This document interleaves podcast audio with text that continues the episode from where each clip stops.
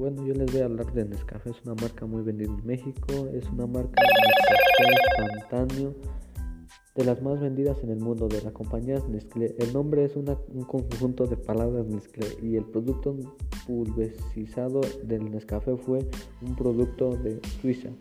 El 1 de abril de 1938, después de ser tratado por 7 años por Max Morgenthau y equipo.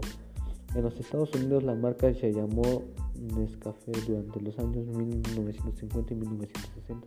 Posteriormente Nestlé reemplazó Nescafé por nueva marca llamada en 2003 con la compañía Indofusion. Nescafé es un producto actualmente conocido como Nescafé Star Soide.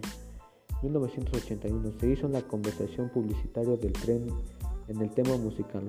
Fue la colegiada compuesto de Walter León. Debido a enorme popularidad de Nescafé durante la Segunda Guerra Mundial, todos los productos de la planta estadounidense eran reservadas para uso de los militares. De acuerdo al Boeing 737-200 de la compañía Europa, fue pintado de color rojo por el promocionarse la marca en el Chile. Desde el año 2009 la marca austríaca ayudó a restaurar el conocido teatro chileno estaba de economía conversión del primer teatro Nescafé en el mundo, denominado por Bueno, pues ya vieron que Nescafé fue muy vendido para todos y es bueno para, según para dormir, no dormir.